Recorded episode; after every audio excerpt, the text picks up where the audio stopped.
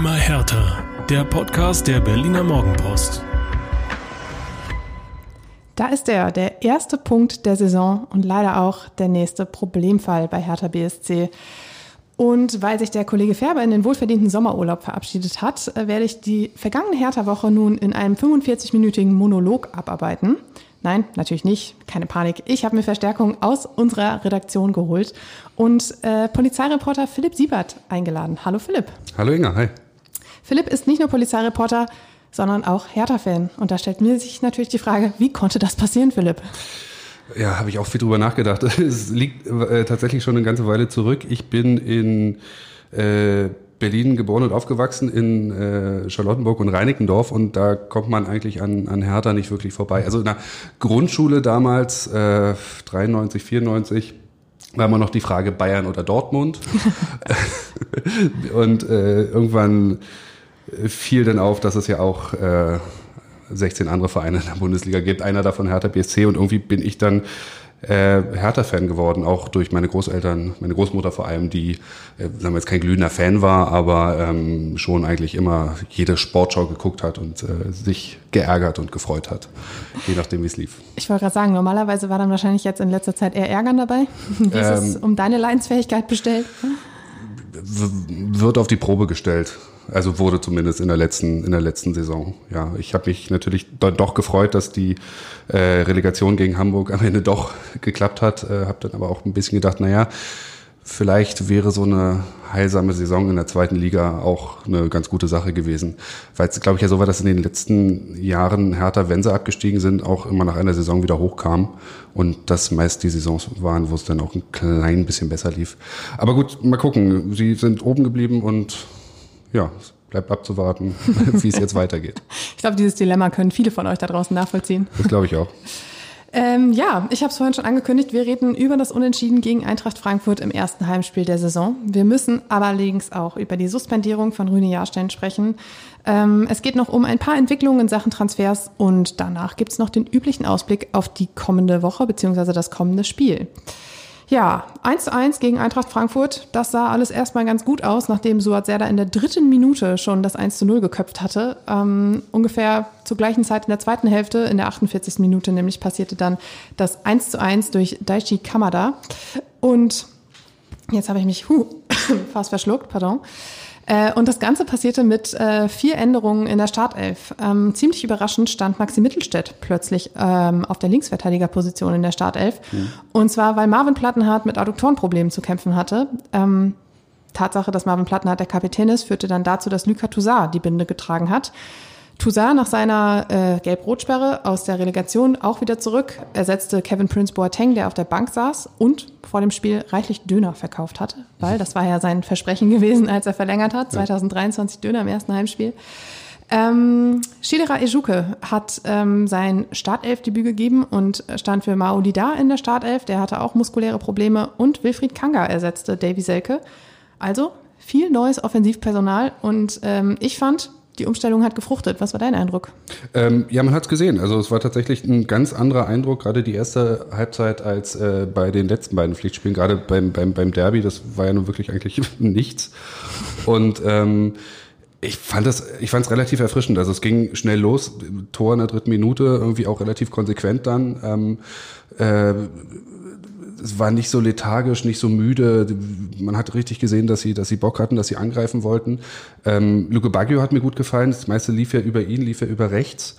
Äh, es, es war auf jeden Fall, es war ein ganz, ganz anderer Eindruck und irgendwie ein Eindruck, wo man vielleicht so ein bisschen, wenn man sich jetzt die äh, vorherigen beiden Pflichtspiele anguckt, äh, wo man ein bisschen Hoffnung schöpfen kann, dass es vielleicht auch ein bisschen in die Richtung weitergehen kann in dieser Saison. Äh, wünschen, wünschenswert wäre es auf jeden Fall. Schade war denn, dass, dass, dass die ganzen anderen Chancen, es gab ja reichlich, Ja. dass die dann irgendwie immer ganz, ganz hinten dann gescheitert sind, weil der Ball einfach nicht ins Tor wollte oder abgelenkt wurde. Ja. Ich, ich fand auch, dass das frühe Tor ähm, durch Serda, das wirkte sehr, sehr belebend. Also Total, war, ja. war viel dynamischer, war richtig drin im Spiel, war Ja. aktiv und hat halt nicht nur reagiert auf das, was der Mhm. Gegner macht. Und ähm, das war so genau das, was Sandro Schwarz gefordert hat. Also die Lieblingswörter in den letzten Wochen waren ja Energie Mhm. und Ausstrahlung. Also ich habe es gesehen. Ja, doch, tatsächlich, ja. Also zumindest die ersten, ersten 45 Minuten äh, waren sie auf jeden Fall da. In den zweiten 45 Minuten ähm, nicht mehr ganz so stark, ähm, aber auch nicht komplett weg. Also es war tatsächlich äh, kein Vergleich zu, zu gerade dem, dem Spiel gegen Union. Äh. Du hast Luke Bacchio vorhin schon genannt. Ja. Ähm, mir ist auch Ejuke oder Ejuke, ich muss das nochmal rausfinden, wie der wirklich mhm. ausgesprochen wird, ähm, aufgefallen. Und zwar, weil er einfach sehr viel gewirbelt hat. Also mhm. der hat sich da durchgefummelt, gedribbelt, mhm. der war aktiv und der hatte wirklich Bock. Und ähm, das gleiche bei Kanga, der stand halt wirklich auch immer da, wo der Stürmer stehen muss. Ähm, ja, in der 23. Minute stand er auch da, wo ein Stürmer stehen muss. Mhm. Und er hat eine gute Flanke von Maxi Mittelstädt bekommen, die er dann wirklich aus der fünf Meter, er stand fünf Meter vorm Tor, die er drüber geschossen hat. Das war beste Mario Gomez-Manier, oder? Er hätte das eigentlich machen müssen. Also ja. das, das, das, ja, war halt nicht. Ähm, das Spiel wäre wahrscheinlich anders verlaufen, wenn es geklappt hätte, aber ähm, ja, nee, also ärgerlich einfach. Das ist wirklich ärgerlich und eigentlich, ich hätte es ihm auch gerade für, für, die, Minuten vorher für, für sein Engagement, ich hätte es ihm auch gegönnt, dass er es dass er's an der Stelle schafft, woran es jetzt gelegen hat. Keine Ahnung, Ziel, Angst oder so. Angst. Ich weiß es nicht. Ähm, Kevin Trapp ist halt auch eine Erscheinung, ne? Da. Ja. Kannst doch. du schon mal nervös werden? klar, klar. Also es ist durchaus, aber ähm, es hätte, es hätte eigentlich klappen können. Ähm, vor allem, vor allem ähm, gerade in der, in der ersten Halbzeit hatte man den Eindruck, dass, dass, die, dass die Frankfurter auch noch so ein bisschen, ein bisschen müde sind aus dem, aus dem äh, Madrid-Spiel. Sicherlich hat das Hertha auch ganz gut getan, aber. Ich glaube nein. nicht nur kaputt, ich glaube, sie waren auch überrascht davon, dass Hertha tatsächlich so aktiv und offensiv dynamisch aufgetreten ist, weil ja. wenn man sich die ersten beiden Spiele der Saison, du hast es gerade auch schon gesagt, mhm. angeguckt hat, dann war das nicht unbedingt zu erwarten, dass da so eine spielfreudige Mannschaft daherkommt. Nee, die haben, haben wahrscheinlich gedacht, die kommen nach Berlin und machen hier ein leichtes Ding. Und das genau. war es dann doch nicht am Ende. Nee, dementsprechend äh, sauer war übrigens auch Oliver Glasner, der hüpfte ja. da unten an der Seitenlinie wie so ein kleines Rumpelstilzchen rum. Also der war wirklich ähm, nicht so amused und äh, dementsprechend, ich habe mir das so angeguckt bei Glasner und dachte mir so, okay, das könnte halt in der Halbzeit richtig krachen da unten mhm. in der Kabine. Und dementsprechend kam ja auch die Re äh, Reaktion mit dem frühen 1-1 nach der Pause. Ähm, da sah der Kollege Philipp Oremovic ein bisschen unglücklich aus. Ballverlust von ihm und dann mhm. hatte Frankfurt sehr viel Platz und Kamada konnte schließlich ähm, ja, vollenden. Ähm, gut, ich meine, sowas kann jedem passieren. Mhm. Kollege Mark Kempf hat das auch bestätigt in der Mixzone. Der sagte, ja, mhm. sowas kann jedem passieren. Ich glaube, er spricht da auch aus Erfahrung, wenn wir die, uns die letzten Wochen anschauen. Ähm, aber dabei war es ja noch nicht geblieben. Es gab ja dann noch die Großchance in der 72. Mm. Stefan Jovetic war schon eingewechselt worden und äh, hatte kurz vorher, ich glaube in der 71. war es wahrscheinlich, äh, auch schon eine ganz gute Chance, mm. aber ihm ging dann so ein bisschen die Luft aus und dann kam Suat Serda im 16er, richtig geile Position, ja. zieht ab und trifft Stefan Jovetic am Fuß, der ja sogar noch hochgesprungen war, um ihm nicht im Weg zu stehen. Ja. Und dieser Blick von Suat Serda, der war wirklich, der war so fassungslos. Das war der Hammer, ja. und dann denkst du dir so, oh, echt, das, ist, das hätte das 2-1 sein müssen und Stefan Jovic konnte es auch nicht glauben und ähm, ja, da war sehr viel Fassungslosigkeit bei. Na gut, aber Herr Jovic hat, hat wenigstens versucht, er hat wenigstens versucht wegzuspringen, das hat nicht geklappt. Hat nur nicht hoch genug gesprungen. Ja, nächstes Mal bitte hören. Vielleicht hätte er sich besser ducken sollen, das wäre vielleicht die bessere Variante gewesen. Tja, oder naja. Einfach ganz weg an der Stelle. ganz weg. Es äh, sollte nicht sein. Ähm, Stattdessen äh, wurde es nochmal spannend. Kurz vor Schluss, mhm. ähm, ich glaube, es war die 89. Minute, als Schiedsrichter Frank Willenborg auf den Elfmeterpunkt zeigte. Und die gut, ja, es waren 45.000 im Stadion, ich würde sagen so 40.000 mit mhm. härter Anstrich. Stock, den stockte der Atem. Ähm, Hintergrund der Szene war, dass Raphael Boré im Strafraum unterwegs war und von Christensen am Fuß erwischt wurde mhm. und daraufhin zu Fall ging. Mhm. Ich habe das noch in der Wiederholung gesehen und dachte so, puh, nee, mir ist das zu wenig. Also ich hatte das Gefühl, er hat ihn am Fuß ja, gestreichelt mhm. und hatte das Gefühl, dass er erst einen Schritt später ähm, ja, so richtig gefallen ist. Ich weiß nicht, hast du die Szene gesehen? Ja, ich habe die gesehen. Ähm, ich, ich fand jetzt ehrlich gesagt auch nicht, dass, dass also man hatte nicht den Eindruck, als, als, als würde er da irgendwie klassisches äh, Stürmerfaul äh, direkt hingehen und ihn mit der Hand umreißen. Ähm, es gab einen Winkel, ich weiß gar nicht welcher, ich glaube, das, wo man es als erstes gesehen hat, da sah es ein bisschen so aus. Also mhm. da, ähm, das ist ja manchmal, ne, der, der Ball ist dann irgendwie, du siehst ihn nicht richtig und so.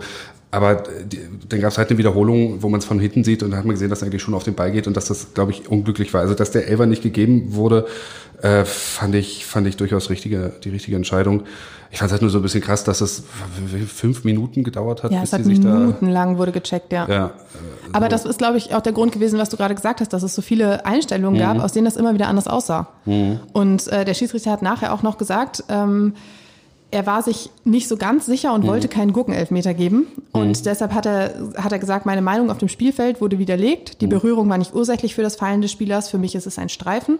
Und ähm, der Pfiff für den Elfmeter, der passte nicht zu seiner großzügigen Spielauslegung, die er durchaus hatte in den 90 Minuten davor. Und deshalb wollte er das nochmal checken. Ähm, für mich passte das so. Also ich fand es wäre andersrum ein bisschen sehr, ein sehr harter Elfmeter gewesen. Ja. Ähm, Oliver Glasner sah das natürlich anders. das, dafür wird er bezahlt. Also Und Sandro Schwarz hat gesagt, wenn es gegen uns gewesen wäre, hätte ich es auch scheiße gefunden. Also, Logisch, klar, klar. Also man, man darf ja irgendwie immer nicht den Fehler machen zu glauben, dass, dass die Trainer der Mannschaft äh, zu deren Ungunsten eine Entscheidung ausfällt, dass das neutrale Beobachter sind. Also Genau. natürlich, der muss das blöd finden. Das ist, das ist sein Job. Äh, vollkommen, vollkommen zu Recht. Aber ich glaube, ganz objektiv betrachtet, äh, schon die richtige Entscheidung, den Elfer da an der Stelle nicht zu geben. fand ich auch. Und die Tatsache, dass dieser Elfmeter eben nicht gegeben wurde und der Jubel groß war, führte dann noch dazu, dass man doch ganz froh über diesen Punkt war, den man gegen Frankfurt geholt hat. Das war der erste der Saison. Ähm, es hätten drei sein können, aber im Nachhinein hätten es auch, hätte es auch gar keiner sein können. Von daher waren eigentlich alle so ganz frohen Mutes. Oliver Christensen hat nachher noch gesagt, das war ein Schritt in die richtige Richtung. Ja. Sehe ich auch so. Und ähm, was auch ein Schritt in die richtige Richtung war, war die Unterstützung der Fans. Also ich fand das, was da am Olympiastadion los war am Samstag, das war schon ziemlich, ziemlich Bundesliga-tauglich. Ich habe es vorhin gesagt, 45.000 vor dem Spiel gab es eine riesengroße Choreo, das halbe Stadion mit blau-weißen Fahnen, jede Menge Banner. Es ging so ein bisschen um die Geschichte von Hertha BSC. Es war super stimmungsvoll mit Gänsehaut, dieses Rascheln der Fahnen, das war auch total, ich dachte zwischendurch, als ich das noch nicht so wahrgenommen hatte, dass es die Fahnen sind, dachte ich, es regnet plötzlich, aber es waren die Fahnen. Ähm, es wurde gesungen die ganze Zeit, also da war wirklich Stimmung, wie ich sie selten erlebt habe im Olympiastadion und das nach dem doch etwas durchwachsenen oder eigentlich eher verkorksten Saisonstart finde ich das schon echt manierlich. Und es ist auch einfach ein positives Zeichen von den Fans, weil die, wir wissen, dieses Verhältnis in der vergangenen Saison war nicht immer so bombastisch. Ja. Ähm, wie wie war es wie war's bei dir? Wie hast du es wahrgenommen? Nee, ich, ich war nicht im Stadion, sondern ich saß äh, zu Hause vorm Fernseher. Aber ähm, ich fand im Nachgang gab's gab's ein paar Interviews mit Fans, die durchaus die durchaus positiv waren. Also ähm, kein Gejammer, kein kein äh, ke- keine große Kritik, sondern einfach irgendwie so das äh, ähm, die äh, also die Kernaussage, wir haben jetzt den Punkt gemacht, wir haben den ersten Punkt gemacht, wir haben jetzt mal auch eine gute Halbzeit gespielt nach den äh, vier schlechten vorher. Ähm, und jetzt mal gucken, also durchaus durchaus positiv, das hat man auch, ich glaube auch zu, zu äh, so einem frühen Zeitpunkt in der Saison bei ähnlichen schlechten Saisonstarts auch schon ganz anders gesehen, glaube ich, äh, mich erinnern zu können. Und von daher fand ich es fand ich's eigentlich ganz cool. Ich glaube auch, dass, dass dass die Mannschaft dadurch irgendwie ja so ein bisschen ein bisschen äh, im Aufwind bleiben kann. Äh, Ich muss gestehen, die die die Situation im Stadion die kannst du besser schildern. Da das weiß ich, das habe ich jetzt so ähm, aus dem aus dem Fernsehen nicht mitgekriegt. Nee, es, es war auf jeden Fall total unterstützend, total positiv und auch Sandro Schwarz hat gesagt, die Spieler merken das. Ja. Und er selbst geht auch sowas auch ab, hat er gesagt. Und äh, auch nach Schlusspfiff gab es eine persönliche Verabschiedung, es wurde geklatscht und, und Hauhe und gesungen und ich finde, so muss es sein. Ja. Und ähm, nach den Querelen der Vergangenheit einfach wirklich ein wichtiges Zeichen. Ob es jetzt schon der Einfluss von Kai Bernstein als Präsident ist, sei dahingestellt. Äh, so wie ich gelesen habe, war die Choreo schon direkt nach, dem, nach der Relegation geplant worden. Also das war jetzt nichts, was spontan entstanden ist. Ich meine, sowas braucht ja auch einfach wahnsinnig Vorbereitungszeit. Aber was mir aufgefallen ist, waren die unfassbar vielen äh, Posts bei Instagram von den ganzen Spielern, ähm, die alle geschrieben haben, okay, wahnsinnige Atmosphäre, danke für die Unterstützung, das war richtig krass und wirklich durch die Bank alle und das zeigt ja, dass es bei den Spielern ankommt. Ja. Und das hat so ein bisschen dazu geführt, dass ich das Gefühl hatte, dass die Stimmung um Hertha BSC so ein bisschen positiver ist. Ich weiß nicht, wie ist, es bei dir im Umfeld? So als Hertha-Fan musste man ja doch viel Dresche einstecken in den letzten Jahren, Monaten. Ähm, wie, wie ist es mittlerweile? Hast du das Gefühl, dass das so ein bisschen, bisschen positiver ist? Naja, also ich muss ja gestehen, mein, mein Umfeld besteht zum, zum ganz wesentlichen Teil aus Union-Fans. Die, die, sind alle positiv gestimmt. Die sind natürlich alle, alle positiv äh, gestimmt und ich äh, komme auch mittlerweile damit klar, dass ich da so ein bisschen für meine äh, Fanlandschaft belächelt werde, aber das ist, ist vollkommen in Ordnung. Ähm, ich, ich denke, also, aber was, ich so insgesamt wahrnehme, ist ja tatsächlich äh, gerade, gerade so eine abwartende und noch nicht zu früh verurteilende Haltung. Äh, einfach, dass man jetzt sagt, okay, mal gucken. Es ist, es ist halt, es ist das dritte Pflichtspiel, es ist das zweite, äh, zweite Saisonspiel, das erste Heimspiel gewesen. Also da kommt noch eine ganze Menge und, und, und äh, jetzt gut, der, der, der 14. Platz nach, nach zwei, äh, nach zwei Spielen, das ist, hat eigentlich auch noch nichts zu sagen. Abwarten. Ich glaube, ich, aber ich habe, ja, ich habe das Gefühl, dass, dass es, dass es ein bisschen mehr Optimismus gibt äh, zum Zeitpunkt jetzt 14. Äh, 15. August, Montag, wer weiß, wie es nächste Woche ist. Ob sich das dann schon wieder geändert hat, das bleibt dann abzuwarten. Ich hoffe nicht, aber äh, gerade, glaube ich, geht es in eine, eine positivere Richtung, als es Sandro Schwarz findet das auch. Und. Sandro Schwarz möchte vor allem nicht mehr ständig über die Vergangenheit reden. Er kann natürlich nachvollziehen, dass das einfach immer wieder Thema ist, weil bei Hertha nun mal so viel los war und man das immer wieder vergleicht. Aber es ist ja auch nicht seine Vergangenheit. Das stimmt, genau. Das hat er auch öfter gesagt. Und ähm, ich glaube, dass man ihm damit auch nicht gerecht wird, ihm und seinen, seine Arbeit, ja. die er da tut. Ich weiß nicht, wie nimmst du ihn so wahr? Naja, also es ist, bisher gibt's ja wenig, was man wahrnehmen kann. Ich habe aber das Gefühl, dass er, dass er auf jeden Fall will, dass er, dass er, dass er Bock hat, dass er ähm, da was machen will. Und, und, und äh, es scheint ja zumindest, ja, ich will jetzt noch nicht sagen, es scheint aufzugehen. Ich glaube, dafür ist es zu früh, aber ähm, es gibt durchaus, es gibt durchaus Hinweise darauf, dass es äh, aufgehen könnte, was er macht. Mhm. Wer weiß. Also vielleicht ist das auch Quatsch, vielleicht sieht das wirklich nächste Woche ganz anders aus, aber ähm, aktuell würde ich sagen, ja, lass den Mann mal machen. Also lass den Mann mal machen, lass den mal irgendwie, irgendwie gucken, was er vorhat. Es, es gab zuletzt genug hin und her, gerade diese, diese ewigen Trainerwechsel da. Das ist, das ist Von Paldadei, Aufteil von Korkut zu Felix Magath. Ja. Nur damit wir Fabis äh, Vor äh, Vorhaben bis Weihnachten jede, in jeder Folge Felix Magath erwähnt zu haben, kurz abgedeckt haben. Ja. ja. Ja, aber du hast es gerade richtig gesagt. Das ist halt, das ist das Schöne bei unserem Podcast. Es ist eine Momentaufnahme. Genau. Und deshalb haben wir jetzt die Chance, über diesen Punkt und alles, was Positive damit mitgekommen ist, zu sprechen. Also könnte man, könnte man diesen, diesen Zeitpunkt jetzt äh, festhalten und einfrieren, dann äh, würde halt die ganze Saison so, so weitergehen oder dieser Zustand, dann äh, wäre ich auch durchaus optimistisch, würde ich sagen. Gut. Ja. Ich finde, das ist ähm, ein schönes Schlusswort für unseren ersten Absatz über das Spiel hm. gegen Eintracht Frankfurt. Ähm, ja, und wie das halt immer so ist, muss man auch immer über unschöne Dinge sprechen. Und so kam am Sonntagmorgen die Nachricht, dass Rüne Jahrstein aus dem Kader gestrichen wurde. Das war uns schon am Samstag aufgefallen, weil auf dem Spiel, ähm, auf dem Aufstellungsbogen stand halt als Ersatztorwart Tjag Ernst. Mhm. Und dann habe ich mir, ich habe mir das durchgelesen und dachte so, okay, ja, vielleicht hat, hat er gut trainiert in dieser Woche und Sandro Schwarz hat gesagt, ich muss die Jungen auch irgendwie bei der Stange halten und deshalb darf Tjag Ernst mal in den Spieltagskader. Es hat auch keiner nachgefragt. Ich glaube, weil das halt so eine Praxis ist, die kann halt jeder nachvollziehen. Es, es, wurde ja sowieso so, so, so munter durchgemischt im, im, genau. im, Kader und in der Startelf. Ich glaube, das, macht nichts. Also, dass das, das, das da nicht auffällt, ist, glaube ich, nur, nur nachvollziehbar. Ja. ja, und dann kam am Sonntagmorgen die äh, Nachricht von der Bild, dass äh, Jahrstein freigestellt wurde. Und ähm, ich war dann am Sonntagmorgen am Trainingsplatz zum Spielersatztraining und äh, Freddy Bobic sagte dann, es hieß dann, wir machen jetzt eine kurze Runde mit Friedi Bobic, mhm. der dann halt auch erklärt hat, was es damit auf sich hat. Und äh, die Bild hatte berichtet, dass es sich um Streitigkeiten um die Methoden von Torwarttrainer Andreas Menger handelte. Alles vorgefallen am Freitag im Abschlusstraining. Mhm. Fredi Bobic hat dann noch zugesagt, finde ich sehr unverständlich, wie man das machen kann und dann auch noch einen Tag vorm Spiel. Sei dahin, äh, mal dahingestellt. Er wollte das jetzt auch nicht so genau bestätigen, was passiert ist. Mhm. Aber ähm, wir wissen das, die Kollegen von der Bild sind gut informiert. Mhm. Da wird irgendwas dran sein. Ähm, und zur Person Andreas Menger, ähm, ich habe ihn immer sehr entspannt und ähm, ja, so kumpelhaft wahrgenommen. Ähm, jetzt auch im Trainingslager mhm. und so, dass das Torwarttraining, gerade auch mit den beiden Jungen, mit Jörg Ernst und Robert mhm. Quasigroch, das ist immer sehr entspannt und es wird viel gelacht und sowas. Ähm, aber er stand auch bei seinen Ex-Vereinen in Köln und Stuttgart immer mal wieder in der mhm. Kritik wegen seiner etwas vielleicht, sagen wir mal, überholten Methoden. Ähm, ja, es gibt einen sichtbaren Unterschied zwischen seinen Methoden und denen von Scholt Petri, seinem Vorgänger. Aber jeder hat ja nur mal seinen anderen Ansatz. Und ähm, Bei Menger war es jetzt wohl so, oder bei, bei Jahrstein und Menger war es jetzt wohl so, dass die Art und Weise der Kritik von Rune Jahrstein etwas unverhältnismäßig war. Das, die Konsequenz daraus, äh, Bobic wird Anfang dieser Woche mit Jahrstein und seinem Berater sprechen und der Vertrag, der noch bis 23 läuft, wird wohl aufgelöst werden. So mhm. sah es aus.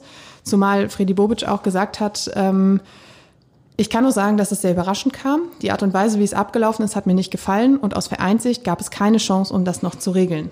Mhm. Das ist halt schon ein bisschen krass. Und es handelt sich um einen verdienten Spieler, der ist seit 2014 im Verein, war mhm. auch lange Nummer eins, ist eher ein ruhiger Zeitgenosse.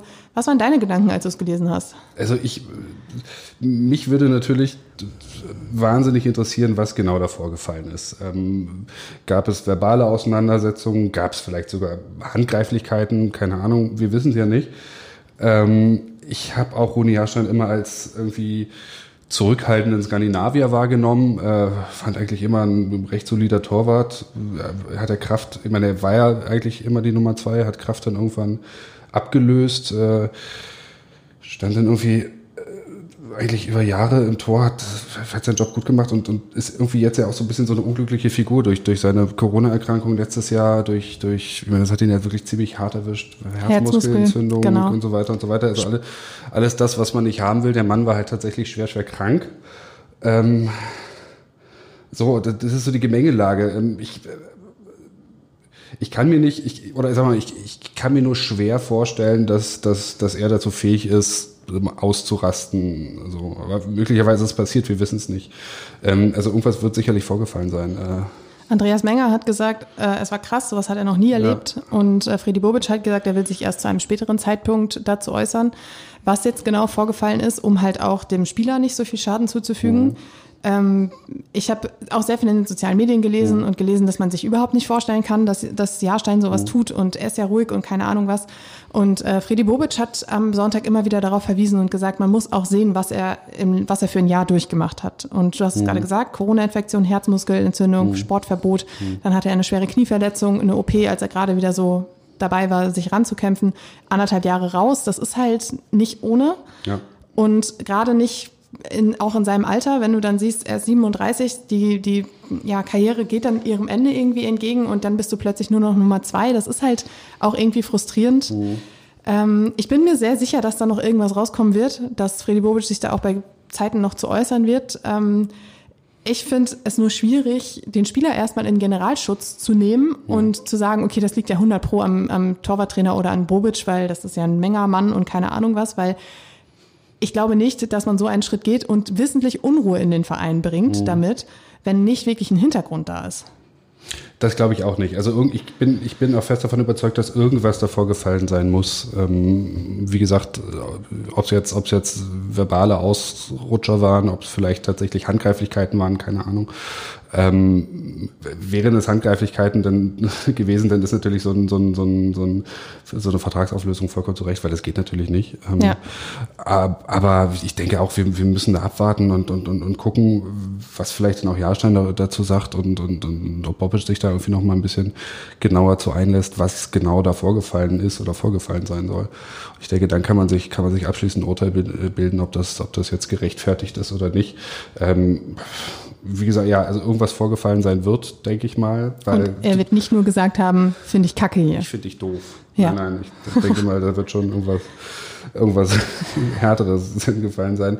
Ähm, und ja, eigentlich, wie du, wie du es richtig gesagt hast, also es ist, es, es gibt gerade wenig, wenig Grund, beziehungsweise die, die wären ja relativ, relativ blöde, äh, ohne irgendwelche tatsächlichen Gründe da jetzt Unruhe in den Verein zu bringen, der nun wirklich äh, genug Unruhe durch hat und, und, und wahrscheinlich sich äh, vielleicht oberflächlich gerade so ein bisschen beruhigt hat, aber ich glaube, unten unter der Decke wird's da auch wegen tausend anderer Sachen immer noch kochen. Äh, das wäre total kontraproduktiv, von daher glaube ich nicht, dass sie sich das ausdenken. Ich glaube, da ist tatsächlich irgendwas, irgendwas muss da vorgefallen sein, irgendwas wahrscheinlich wirklich krasses, ja.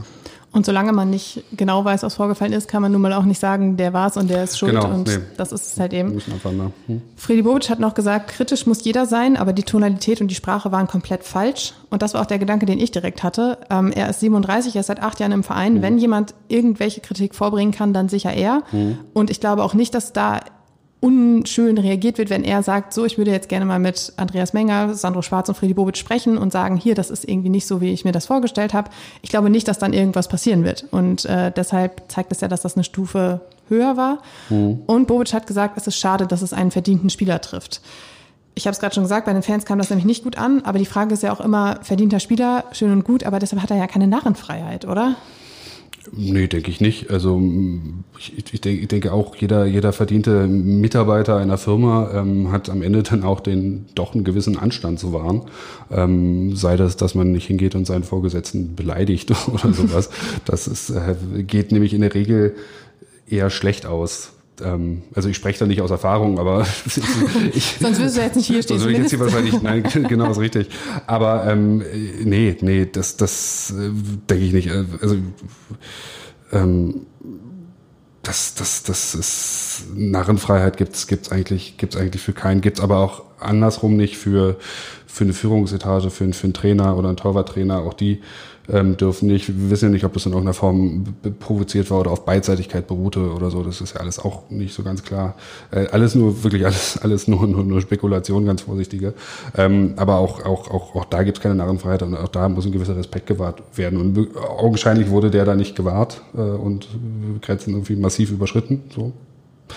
Ich, ich merke aber auch bei dir, ähm, dass du, dass du so ein bisschen zwiegespalten bist. Auf der einen Seite Jahrstein als, als ähm, ja, langjähriger Spieler und einer, ja. der irgendwie nicht so aufgefallen ist. Und auf der anderen Seite, ja, so wie Friedi Bobic gesagt hat, wenn wir da nicht irgendwie einschreiten, dann haben wir hier bald wilde Sau. Ja. Also das ist halt so, ne, so ein bisschen. Ja, ja, ja, klar. Ähm, deshalb, also ich plädiere da wirklich äh, abzuwarten und zu gucken, was, was, was Bobic da genaueres sagt und äh, was und ob, ob oder was Jahrstein vielleicht dazu sagt, ob er sich entschuldigt, ob er sich verteidigt, ob, äh, wie er die Sachen sieht, weil ich glaube, Jahrstein hat sich nicht geäußert bislang. Nein. Ne? Nee. Mhm. Genau, also ich denke mal, ich denke mal, da wird im Laufe der Woche äh, noch ein bisschen Klarheit reinkommen. Ich bin auf jeden Fall gespannt. Das wäre nicht schlecht, weil ich glaube, also dieses Thema wird sich nicht so schnell erledigen, mhm. aber ich glaube, um bis Freitag, bis zum nächsten Spiel ein bisschen Ruhe reinzubekommen, wäre es nicht schlecht, wenn das mhm. einfach erstmal ad acta gelegt werden könnte. Ja, das legen wir jetzt auch ad acta, das Thema, mhm. und widmen uns den Transferentwicklungen.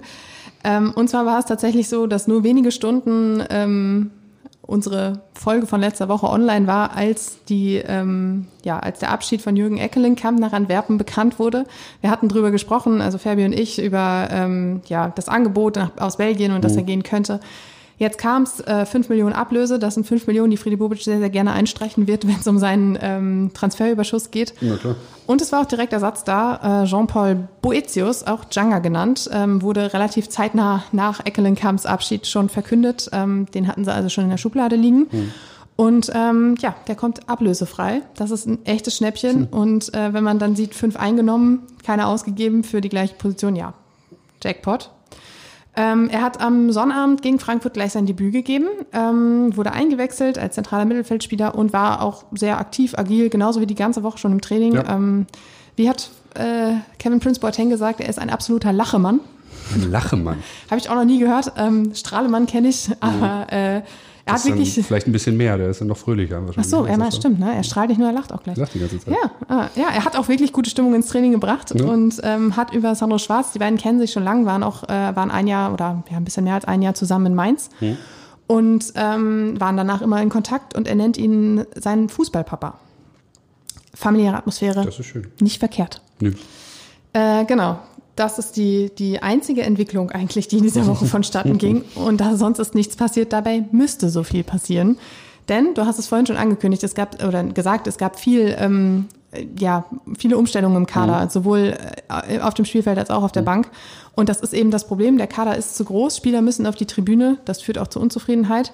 Ähm, und das ist ja, es kann irgendwie auch jeden treffen. Und äh, dieses Mal hat zum Beispiel Linus Gechter getroffen, der auf der Tribüne saß. Ähm, gegen im Derby war es ähm, waren es Frederik Björkan, der auch jetzt wieder auf der Tribüne mhm. saß, und ähm, Boyata mhm. ebenfalls der Kapitän von der letzten Saison in beiden Bundesligaspielen auf der Tribüne. Du lachst, Philipp. Was sind da, lass uns an deinen Gedanken teilhaben. Naja, also, also ich finde, man muss niemanden für die letzte Saison jetzt auch groß noch belohnen. Aber ähm, nee, das ist natürlich so ein großer Kader ist natürlich ein Problem, weil, weil, weil es, es wird immer Leute geben und, und so, irgendwann schleicht sich das halt, glaube ich, dann ein, dass, dass es äh, ein, zwei Spieler gibt, die die ganze Saison nicht zum Zug kommen und, und unzufrieden werden und ähm, ja, was, was, was, was machst du denn mit denen? Ne? Also dann ist es irgendwie, wenn sie dann doch mal irgendwie so die letzten äh, fünf Minuten eingewechselt werden, weil man irgendwie äh, zögern und den Vorsprung verteidigen will, dann, dann ist es ganz klar, wirkt es immer so nach einer Mitleidseinwechslung. ähm, ja, ist schwierig. Also ich muss sagen, diese ganzen Transfergeschichten stecke ich nicht so tief drin, aber könnte man nicht einfach versuchen, ein paar zu verleihen? Ja, ähm, das ist ähm, quasi, ich glaube, das ist immer eher so die, die letzte Variante, weil ja. ich habe gerade gesagt, Transferüberschuss, ähm, dann sparst du halt nur das Gehalt, aber kriegst nichts für den Spieler und du hast das Problem nächste Saison wieder. Ja, stimmt. Also es ja, ist ja okay. gerade so, ich glaube, bei Santi Ascasiba war es, den haben sie jetzt nach Italien verliehen, weil einfach kein adäquates Angebot kam, den hätten sie eigentlich lieber verkauft. Mhm. Ähm, bei Christoph Biontek droht das Gleiche. Sie mhm. finden einfach keinen Abnehmer, der eine gewisse Millionensumme zahlen möchte, mhm. die es aber schon sein muss bei ihm, weil Hertha ja auch viel in ihn investiert ja. hat. Ähm, und dann sparst du erstmal nur das Gehalt. Und das ist halt, es ist, ich würde sagen, eine unbefriedigende Lösung. Aber du hast recht, also es, es müssen Spieler gehen, anders geht's nicht, weil sonst mhm. hast du die ganze Zeit immer dieses, ähm, ja, wer geht auf die Tribüne und ja, den wechsle ich jetzt nochmal für drei Minuten ein, weil ich muss die Stimmung irgendwie hochhalten. Und ja. bei Boyata ist es halt so, im Juli galt er noch eigentlich als relativ gesetzt und plötzlich kam die Unzufriedenheit dazu. Er hat wohl auch im Training nicht unbedingt die Einstellung gezeigt, die es braucht. Deshalb Tribüne, kein mhm. Kaderplatz. Und jetzt war es so, dass Bobic am Sonnabend vor, ähm, vor dem Spiel gegen Frankfurt gesagt hat, dass da ähm, zeitnah Vollzug gemeldet werden soll. Mhm. Also wird Boyata gehen. Ähm, Verlust? Hm, also ich würde das eher vielleicht mir moralisch angucken als spielerisch, ähm, wenn ein Spieler kein, keine Lust mehr hat, äh, für, für einen Verein zu spielen, warum auch immer, ähm, und weg möchte, dann, dann, dann bringt es, finde ich, immer nichts, den zu halten, weil, weil ähm, ja, da, fehlt ja die Moral, das, das, das, der, da hat dann irgendwie keiner mehr wirklich was von. Äh, von daher ähm, Verlust, wenn er gehen will, wenn er unbedingt gehen will, äh, nein, dann, dann soll er gehen und, und gucken, dass er vielleicht woanders irgendwie auch glücklicher wird. Ähm, weil Hertha bringt da dann, denke ich mal, höchstwahrscheinlich nicht allzu viel. Eben, wenn du keinen Bock hast, bringst du deine Qualitäten auch nicht ein, ja, dann ist es halt genau. schwierig, das stimmt. Ähm, wobei ich, also mit Boyata und auch Oma Alderete sind halt zwei Innenverteidiger irgendwie noch bei Hertha, die aber gehen sollen. Mhm. Ähm, dabei ist die Innenverteidigung so ein bisschen was wie die kleine Problemzone gerade ja. bei Hertha. Ich meine, ja. Removic jetzt mit dem Fehler, ähm, ja, Mark Kempf ist jetzt auch nicht als ganz großer Stabilisator bekannt bisher. Ähm, aber bei Alderete ist es das Gleiche. Ähm, er sollte schon wechseln, dann ist der Wechsel geplatzt. Ja. Ähm, nach Spanien, Getafe war es, glaube ich. Ähm, jetzt, laut Bild ist er jetzt in Spanien, um sich fit zu halten. Das heißt, er ist nicht mehr mal bei der Mannschaft, aber es findet sich einfach kein Abnehmer. Ja. Und das ist halt einfach auch so bitter, weil du hast irgendwie die ganze Zeit so dieses Theater um diesen einen Spieler und du findest einfach den finalen Akt nicht. Und das ist ja. halt, also ich könnte mir halt vorstellen, bei Friedi Bobic platzt wahrscheinlich auch bald das Telefon, weil er irgendwie versucht, seine Spieler noch loszuwerden, weil sie wollen ja nicht bleiben. Ja. Und was willst du dann mit denen? Das ist ja ein ähm, Theater, ein Wechseltheater. Absolut, ja. Ähm, wir haben vorhin schon Maxi Mittelstädt angesprochen. Ähm, stand in den ersten beiden Bundesligaspielen gar nicht im Kader und jetzt plötzlich in der Startelf ja. durch, durch die Verletzung von Platte. Ähm, aber auch er ist nicht ganz abgeneigt, was einen Wechsel angeht. Ähm, er hat nach dem Spiel auch gesagt, ich mache mir da schon Gedanken, weil er eben nicht so die Rolle spielt, die er gerne spielen möchte, weil er müsste ja quasi jedes Mal auf eine Verletzung von Plattenhardt hoffen. Mhm. Ähm, gut, Plattenhardt hatte auch in der letzten Saison sehr häufig muskuläre Probleme, das heißt, unwahrscheinlich ist es nicht, aber naja, also ich weiß nicht, ob das so eine tolle Perspektive ist, zu sagen, okay, ich warte jetzt, bis er verletzt ist, damit ich spielen kann. Ähm, Mittelstädt ist auch äh, schon lange da, ist auch gebürtiger Berliner. Das ist, ist aber auch schon wieder sowas, wo dann vielleicht das blau-weiße Herz ein bisschen blutet, oder? Das ist richtig so, ja, tatsächlich. Also ich, ich finde auch nochmal ganz kurz zurück, ich finde es auch dann immer so ein bisschen blöd, wenn man in der Situation ist, dass man, dass man immer mit dem, mit dem, mit dem Leid eines anderen, äh, ja. mit Blattes Leid äh, äh, rechnen muss oder darauf hoffen muss, um selbst zum Zug zu kommen. Das ist, glaube ich, eine ganz blöde Situation. Äh, klar, er, er hat die ganzen letzten Jahre fest dazugehört. Äh, nur ist es halt auch hier so, wenn er, wenn er ähm, sich nicht mehr wohlfühlt, wenn er, wenn er irgendwie, also dann, dann kann auch er seine Qualitäten dann nicht mehr richtig einbringen, dann bringt auch er dem Verein nichts mehr. Also Reisende muss man einfach ziehen lassen, glaube ich, an der Stelle. Und äh, ja, bei ihm ist es sicherlich wirklich schade, weil er, weil er Berliner ist, weil er irgendwie äh, so, so, so gefühlt dazugehört, so ganz fest, aber Tja, wenn's, was witzig geht, wenn er juckt, dann muss er ab der Arm, tatsächlich. ja, und ich meine, Berliner DNA kannst du auch nicht erzwingen, ne? Nee. Also, das ist halt einfach schwierig. Ja, ich, ich kündige es irgendwie jede Woche an und sage, naja, da wird bis nächste Woche bestimmt wieder was passieren und dann können wir nächste Woche da wieder drüber sprechen. Ja. Und ich denke mir so jedes Mal so, ja, schade, ist doch nicht so viel passiert. Aber naja, ähm, wir haben noch zweieinhalb Wochen glaube ich, bis Transferschluss, bis zum 1. September. Mhm. Bis dahin wird noch was passieren, das, ja, kann, ich, das denke, kann ich versprechen. Sicherlich, sicherlich. Ja. Also von daher ähm, werden wir das mit Spannung ähm, ja, beobachten. Äh, und mit Spannung werden wir auch das Spiel am Freitag beobachten. Mhm. Äh, auswärts bei Borussia Mönchengladbach 2030. Ich weiß nicht, wie es bei dir ist. Liebst du, bist du so eher der Liebhaber von Abendspielen oder machst du im, ist es eher so Samstag 15.30 Bundesliga? Ähm, Egal, Hauptsache nicht Montag. Montag fand ich immer bescheuert. Ja, das stimmt. Das Aber sonst, äh, Geschichte. Nö, nö, ja, Gott sei Dank. Nö, gerne Freitagabend 2030, warum nicht? Das Flutlicht. Ganz schön Flutlicht. Dann wahrscheinlich Kneipe. Oh. Gucken. Jo. Klingt nach einem guten Plan. So. Ähm, ich werde vorm Fernseher sitzen. Ja. Und arbeiten. Also auch in der Kneipe vorm Fernseher, ist klar. Ja, ja, natürlich. natürlich. so. Eigentlich müsste ich das mal bringen, mein Laptop mitnehmen, schön auf die Theke stellen und da arbeiten, ja. Na, wenn du, wenn du, wenn du Stimmung einsammeln willst, dann bist du da, bist du da richtig. Ähm, Borussia Mönchengladbach ähm, ist auch mit einem neuen Trainer unterwegs. Daniel Farke ist im mhm. Sommer äh, angedockt ähm, bei den Fohlen. Am vergangenen Wochenende gab es ein 2 zu 2 gegen Schalke mit einem sehr späten Ausgleich durch Elfmeter. Mhm. Den Gladbachern ging es nicht so gut wie Hertha. Ähm, davor gab es einen Sieg gegen Hoffenheim zum Auftakt. Vier Punkte nach zwei Spielen, das ist ein solider Auftakt, wenn man sich das Programm anguckt. Letzte Saison gab es einen 1 zu 0 Heimsieg für Hertha in der Hinrunde und eine 0 zu 2 Niederlage in der Rückrunde. Ähm, wobei mir letztens aufgefallen ist, wenn ich mir so mal die Bilanzen angucke, ich glaube, ich werde in dieser Saison häufig sagen, in der Rückrunde gab es eine Niederlage, weil da gab es ja nicht viel mehr Gutes. Ja, lassen wir das. ich möchte deine leidgeprüfte Hertha-Seele nicht auch noch weiter überstrapazieren. Nein, nein, man muss in die Zukunft gucken. Genau. Ähm, die Bilanz ähm, ist fast ausgeglichen. Es gab 73 Duelle, 27 Siege, 17 Unentschieden und 29 Niederlagen. Ähm, da geht was. Also das, hätte ich, das hätte ich nicht gedacht tatsächlich. Ich hätte gedacht, dass, dass die Bilanz da äh, deutlich, deutlich schlechter für Hertha ausfällt. Ja, ich äh, war auch ehrlich gesagt ja. ein bisschen überrascht, aber ähm, es gab dazwischendurch mal so ein paar gute Jahre. Ja, gut, stimmt, ja. Die, die Älteren unter uns werden sich erinnern. Ja, ja, ich habe ich hab auch. auch äh ja, also ich bin gespannt. Donnerstag, äh, Freitagabend, 20.30 Uhr. Ähm, ich tippe ja nie, weil das, das bringt nichts, das ist eh immer falsch. Ja. Und äh, dem Kollegen Färber haben wir in der letzten Saison verboten zu tippen, weil als er, er hat immer gesagt, klarer Sieg für Hertha BSC und dann, äh, wir wissen alle, wo das geendet ist in der Relegation und Co. Deshalb haben wir ihm das verboten. Aber weil du mhm. als Gast heute da bist, Philipp, darfst du einen Tipp abgeben. Das ist ganz schwer. Also ich sag mal, die, die, die, die Bilanz nach den, nach den ersten Spielen bei, bei, bei Gladbach ist ein klein bisschen besser als die bei Hertha. Also um exakt drei Punkte besser. Ähm, ich glaube, es wird, wird schwer. Ich weiß nicht, ob sie auswärts ähm, ein bisschen was von dieser Energie mitnehmen können, die sie jetzt am Wochenende zu Hause hatten. Ähm, natürlich kann man es nur hoffen.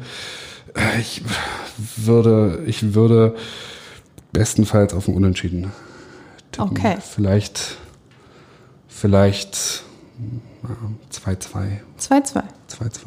Das ist ähm, ein solider Tipp, würde ich sagen. Ja. Wir werden uns das anschauen und in der nächsten Woche werde ich das mit einem anderen Gast ähm, weiter besprechen. Ähm, ihr könnt euch schon mal drauf freuen. Und Philipp, ich hoffe, es hat dir Spaß gemacht. Ja, Dein ja. kleiner Abstecher in den immer härter Podcast. Ja, war super. ähm, ich danke dir, dass du dir Zeit genommen hast, dass du da Gerne. warst. Ähm, ja, ihr da draußen, wir hören uns wieder am 22. August. Bis dahin, danke euch fürs Zuhören, bleibt gesund und trinkt genug.